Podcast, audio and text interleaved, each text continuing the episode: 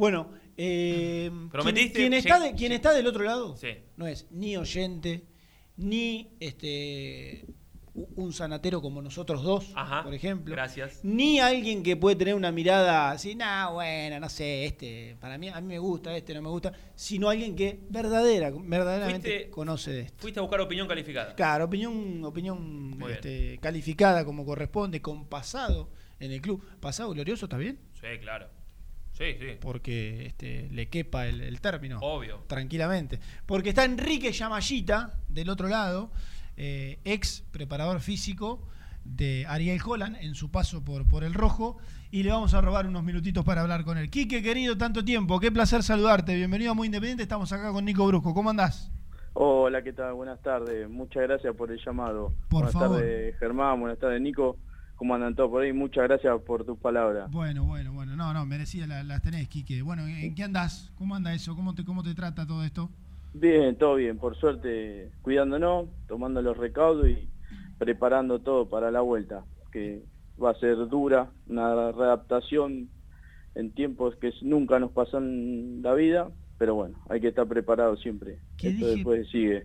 ¿Qué dije? ¿Preparador físico yo? Dijiste, hiciste una fantástica introducción de Enrique Yamayita. Dijiste que fue preparador físico. Yo dije, No. "Bravo, Enrique agarró otro título. El señor Coban era el preparador físico, por Exacto. favor. Qué, Entrenador qué- arquero. Qué barbaridad. Por eso que- dijimos opinión calificada. Pero que quede claro, claro, Quique, entrenador arquero, por favor.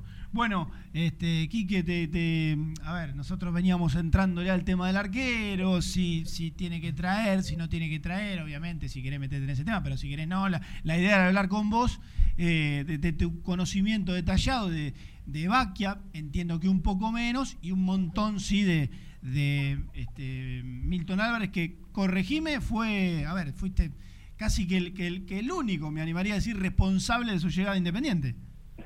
Eh, lo, el tema principal que estaban tocando ustedes es algo más eh, específico del cuerpo técnico que le Obvio, pertenece ahora y no voy a entrar en terreno. Claro. Son gente muy calificada también que ellos saben tomar sus decisiones.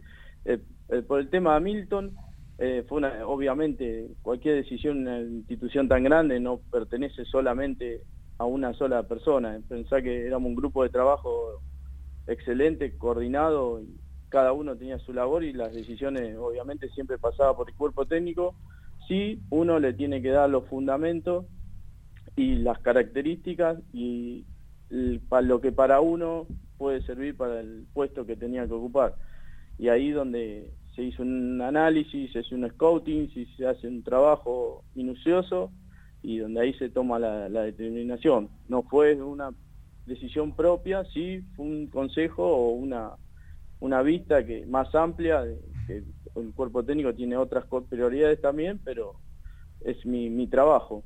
Y Renzo fue una apuesta que obviamente con el cuerpo de inferiores, cuerpo técnico, coordinador, con Pepe, que es una eminencia en el club, me ayudó mucho, siempre compartía muchas charlas, mucho entrenamiento, iba a ver partidos y una vez eh, decidí subir a todos los chicos, iba rotando, los que tienen características que pueden servir para una primera edición y de un club tan grande como es Independiente, uno toma dimensión cuando está adentro, que es un club muy grande, reconocido en el mundo, nos pasó con los viajes que hemos tenido, países de Latinoamérica o, o mismo cuando fuimos a Japón, em- hemos tomado dimensión de la magnitud del club que, que es. Eh, y donde ahí vi cosas, todo charlado con el cuerpo técnico de inferiores, y cosas interesantes y después empezás a, a buscar y, buscar eh, corregir las cosas que uno ve. Claro. Y la verdad son dos excelentes arqueros, se armó un lindo grupo de trabajo, mismo cuando tuve la oportunidad con Damián Albil, con Gonzalo Reac, con Franco Vélez, bueno, Martín Campaña, de más está decir. Eh, ha- hablame de características eh, en tu terreno, de lo técnico de los dos. Viste que no sé, hay arqueros que son, no sé, caminan mejor el área, otro que Sí, no sé, sí, sí. tienen eh, juego por abajo, otro Rápido de que- piernas. rápido de pierna, otro que no tanto, otro un- más atajador, un poco menos. Eh, si tendrías que hacer una, una breve reseña de, de cada uno, digamos. Sí, el- empezamos por Milton. Dale. Milton es un arquero que tiene 31 años, tiene mucha experiencia en el ascenso y hoy ya se puede decir que tiene experiencia en primera división, ya le tocó jugar un par de partidos, entró en un partido internacional, eh, tuvo la oportunidad, fue aceptado por la gente, cumplió, cumplió con lo que eso es lo más importante, cumplió con lo que se le había pedido, es un excelente profesional, excelente persona, eh, muy trabajador. pensar que el puesto del arquero es una persona que tiene que tomar muchas decisiones en poco tiempo y siempre, por lo general, eh, puede tocarte la mala leche de, que tomar una decisión inadecuada y eso se refleja y ya te tira por abajo todo el trabajo. Que eso no, no es lo que pasó. Tiene, fue campeón con Deportivo Morón, eh, tiene una gran trayectoria, tiene muchos partidos encima, eh, estado en el ascenso que he peleado por muchas cosas. Yo lo veo, tiene características muy potentes, tiene buen juego con el pie, la verdad es un arquero completo donde ya tuvo su oportunidad y te vuelvo a repetir, a nosotros nos cumplió. Eh, Enrique, antes de, de, de meterte en, Baquia, recién charlábamos un poco con Germán y decíamos esto de que, no sé si hay, por ahí a gente sí le, hace un poco de ruido, pero de los arqueros que vienen del ascenso y que se terminan consolidando. En primera, él citaba el caso de Armani, que terminó siendo arquero del último mundial. Recién alguien me decía también eh, Torrico, que en Godoy Cruz atajó en, en, segunda división. Digo que hay un montón de casos de, arqueros que por ahí arrancaron muy de abajo y que con el tiempo y con una edad, ya con una maduración tal vez adecuada para el puesto de arquero, se terminan consolidando en primera. Eh, imagino que coincidirás que el caso de Milton puede ser similar. Sí, sí, totalmente de acuerdo, totalmente por algo Independiente hizo una inversión en un arquero, lo mismo está cuando llegó Campaña al club. Campaña viene del fútbol uruguayo y de, como, si fuera del ascenso de acá y obviamente un club grande de Uruguay, pero los primeros pasos nadie sabía nada de campaña. Y se apostó a un arquero y tuvo su fruto. Eso es una cuestión de, apuesta. El puesto es muy ingrato, es muy eh, como que se evalúa constantemente. Eh, a veces en el ascenso, a veces no tenés la oportunidad de estar muchos años para tener tu continuidad, mm. vas cambiando de equipo, te puede ir bien, te puede ir mal. Hoy en eso se mejoró muchísimo, pero yo creo que tiene, tiene muchas condiciones, más allá después la decisión será del cuerpo técnico, ¿no? Yo te hablo de las características De, que uno evaluó en el momento que estuvo. Bueno, y, volviendo a Baquia, que faltaba ese punteo. Renzo Baquia Rodríguez, un arquero que lo, lo llevó Verón en inferiores, lo captó él con Pepe Santoro, donde venía de Uruguay, donde no tenía continuidad en inferiores, no sé si era por el tema de papeles, donde yo le veía cosas y empezamos a averiguar, averiguar de él, un chico que había tenido una participación en juveniles en Uruguay, a través de contactos se tomó referencias eh, sobre la persona, se le hizo evaluaciones, tiene una potencia y un poder de despegue pocos vistos en arquero, muy bueno, es muy arquero rápido, potente, eh, toma muy bien las decisiones. Y entonces donde ahí tomó la decisión Ariel de en una pretemporada de subirlo y cumplió y fue muy agrado del cuerpo técnico, fue una decisión muy buena y, yo, y después de todo ese trabajo que se realizó, se fue mejorando muchos aspectos que él tenía, se fue profesionalizando, el tema coordinado con la preparación física, donde después eh, Renzo tuvo la oportunidad de ir al Panamericano, donde jugó todo el Panamericano, mm. eh, o el preolímpico fue, no me acuerdo bien ahora, y cumplió y después fue al Mundial y estuvo en el Mundial de, de su categoría, que no es poca cosa para un chico de 20 años. Eh, Kiki, hoy, como entrenador de arqueros, y obviamente en permanente contacto con un entrenador este, superior, como habrá sido con, con Holland, ¿no? y estás trabajando con uno un tanto particular, que después algo te voy a preguntar. Eh, hoy el puesto del arquero ha cambiado mucho en, lo que respecta a un cuerpo técnico. ¿Qué, qué digo con esto? Eh, hace un tiempo y el arquero tiene que, impedir que la pelota entre al arco propio y casi que algunas cosas más y no mucho. Hoy en día, eh, en la consideración de, un arquero para, para, con el plantel, eh, ha cambiado mucho la importancia dentro de un equipo para, no sé, hasta definir una salida del fondo, hasta decidir un ataque, si salir corto, si salir largo, por ejemplo. Hoy, de mi punto de vista, hoy creo que el, puesto, el, fútbol ha cambiado mucho en el sentido de, profesionalizarlo. Hoy tiene que ser algo muy profesional, no es un algo al azar de que se paga, se pega, patea 20 pelotas y listo, el arquero era como se trabajaba en su momento, que, que servía. No, no digo que esté bien o que esté mal, ¿eh? yo digo que uno va, va mejorando día a día para que esto sea más profesional.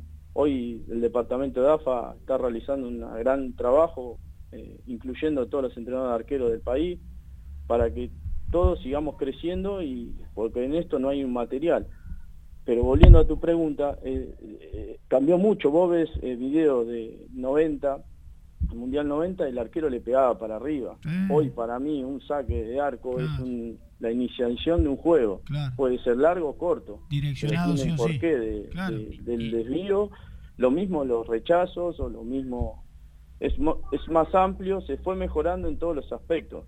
No es que el fútbol te va generando, esto es lo que se habla del arquero moderno, que yo a veces coincido, a veces no, sí que se fue mejorando en, en muchos aspectos puede ser un asistidor, el primer asistidor del juego, el primer iniciador del juego, teniendo un buen juego con el pie, trabajándolo, que no mejorando en base al material que uno tiene, ¿no?